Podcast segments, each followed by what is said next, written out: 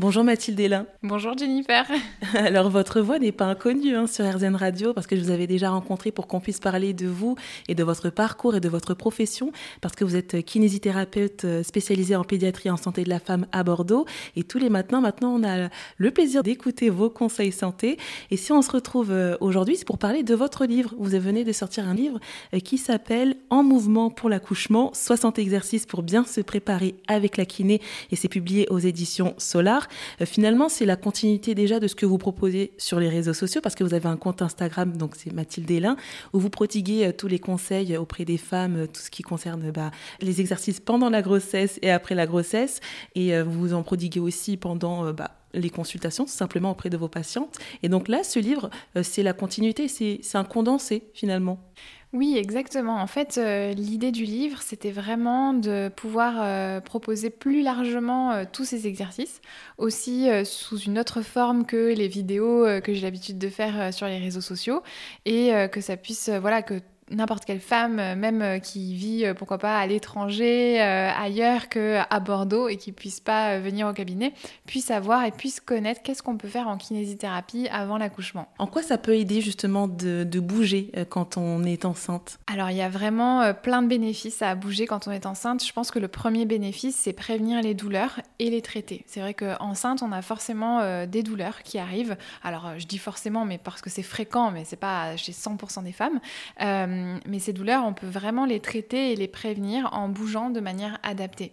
Et ça, c'est vrai qu'en kiné, c'est notre spécialité, d'accompagner euh, dans le mouvement et de traiter euh, voilà, tous les problèmes de sciatique, de lombalgie, de cervicalgie, toutes les douleurs aussi qu'on peut avoir au niveau du diaphragme, des côtes, parce que quand on est enceinte, on a souvent ce, ce genre de douleurs.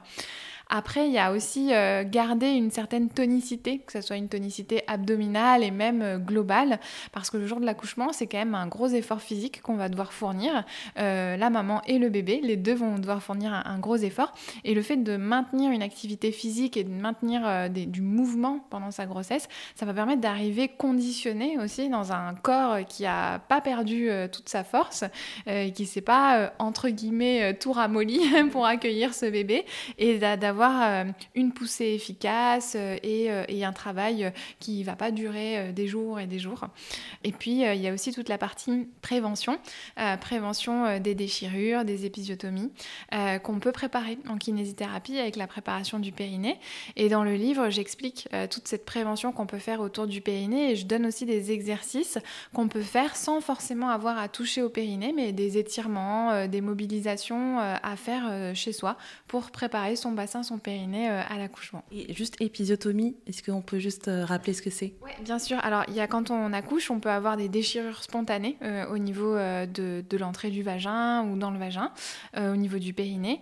Et quand cette déchirure, elle n'est pas spontanée, mais qu'on a besoin de créer un passage soit un peu plus large, soit pour éviter une grosse déchirure, on va faire une petite coupure au niveau, surtout au niveau de la peau de l'entrée du vagin, pour faciliter le passage et éviter une déchirure plus grave en fait. Mais aujourd'hui, il faut savoir que les épisiotomies, c'est devenu de plus en plus rare. Parce qu'on se rend compte que déjà, faire une épisiotomie, ça prévient pas forcément euh, d'une déchirure. Alors certes, ça cicatrise parfois pas toujours mieux qu'une déchirure, mais on s'est rendu compte que les bénéfices n'étaient pas aussi importants qu'on le pensait.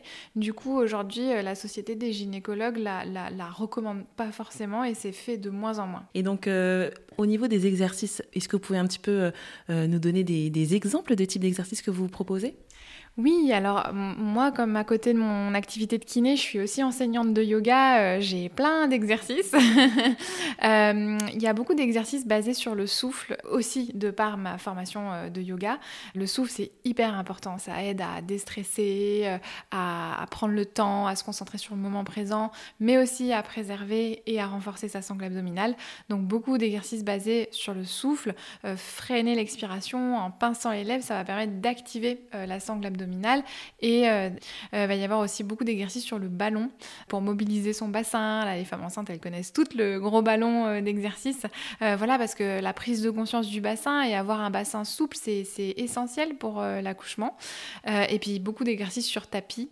pour celles qui connaissent un peu le yoga, on peut faire le, le, dos creux, le dos rond, on peut faire la montagne, on peut faire le chien tête en bas. voilà, il y a, y a, plein plein d'exercices comme ça pour rester en condition, s'étirer et faire du bien à son corps euh, pendant la grossesse. Et justement, par rapport à ces exercices-là, il y a un récapitulatif à la fin hein, du livre dans lequel vous donnez justement bah, euh, comment en faire, les bénéfices, aussi la fréquence. Et, et euh, bah, d'ailleurs, à quel moment est-ce que l'on doit faire ce genre d'exercice-là? Alors, pour tous les exercices, soulager la douleur, préserver sa condition physique, s'étirer, se faire du bien, toute la grossesse, comme n'importe qui a envie de faire du yoga ou a besoin d'aller chez le kiné parce qu'il a une douleur. Donc euh, du début à la fin de la grossesse, on peut faire tous ces exercices pour se préserver et se faire du bien. Euh, il y a une spécificité pour la préparation du périnée. Elle, on va la commencer seulement à partir de 34 semaines euh, pour voilà être aussi en accord avec toute la libération hormonale qui se passe à ce moment-là, à la toute fin euh, de la grossesse, donc dans la deuxième partie du troisième trimestre, euh, il y a toute euh, une, libération hormonale qui se fait à ce moment-là qui va détendre les tissus. Et donc du coup, on fait la préparation du périnée à ce moment-là pour être en accord avec cette libération hormonale et permettre encore plus de préparer les tissus avec, avec ces hormones qui vont venir gonfler, gorger les tissus en eau, en sang pour qu'ils soient plus souples et, mieux étirable. Alors vous avez spécifié pour, euh, pour certains exercices au niveau de la rééducation du périnée que c'était à un certain moment, parce qu'en fait dans votre livre c'est tout est fait de façon chronologique en fait. À chaque étape vous proposez ces exercices. Alors on a bien réfléchi justement à comment organiser le livre et au début on voulait l'organiser comme ça, c'est-à-dire par exemple faire euh, le premier trimestre, le deuxième trimestre, le troisième trimestre. Et on s'est dit que ça serait peut-être euh, un peu trop copier-coller sur des livres qui existeraient déjà. Et donc du coup, on a décidé de changer l'organisation et de plutôt le proposer comme moi, je le propose aux femmes euh, au cabinet. Euh, quand elles viennent, en fait, je commence toujours par leur parler du souffle. Parce que c'est une chose très simple, mais qu'on peut vraiment mettre en place dès le début de la grossesse et qui a vraiment, comme je disais au début, tout plein de bénéfices, euh, dont la méditation, le fait de se concentrer sur le moment présent, le fait de déstresser, de, de baisser le niveau d'anxiété, de baisser la tension aussi, ça calme la tension. On sait que quand on est enceinte, on peut vite avoir une tension qui monte rapidement. Donc le souffle, ça va permettre de faire baisser la tension. Donc du coup, on a commencé par parler du souffle. Mais le souffle, on peut vraiment le faire tout au long de la grossesse. Ensuite, on a parlé, euh, on a fait un deuxième chapitre sur le mouvement, parce que ça, c'est une des choses que je vais vraiment aussi tout de suite euh, expliquer aux patientes que le mouvement, c'est hyper important. Je vais leur montrer quels mouvements elles peuvent faire euh, pour se soulager. Donc tout ça, c'est, je l'ai vraiment détaillé dans le deuxième chapitre. Le troisième chapitre, c'est le périnée, puisque le périnée, je le propose bah, en dernier, justement, dans, dans la dernière phase de la grossesse. J'ai fait un quatrième chapitre sur le postpartum parce que je me suis dit quand même terminer aussi sur euh, bah, qu'est-ce qui se passe après quand le bébé est là. Donc là, il y a quand même une notion de chronologie pour ce dernier chapitre, mais sinon le reste, c'est organisé euh, différemment, je dirais, que sur le, processus de la grossesse. Et eh bah parfait, en tout cas, bah, merci beaucoup Mathilde Hélin de m'avoir accordé ces quelques instants pour qu'on puisse parler de votre livre En mouvement pour l'accouchement, 60 exercices pour bien se préparer avec la méthode kiné et c'est aux éditions Solar. Merci beaucoup Mathilde. Merci beaucoup.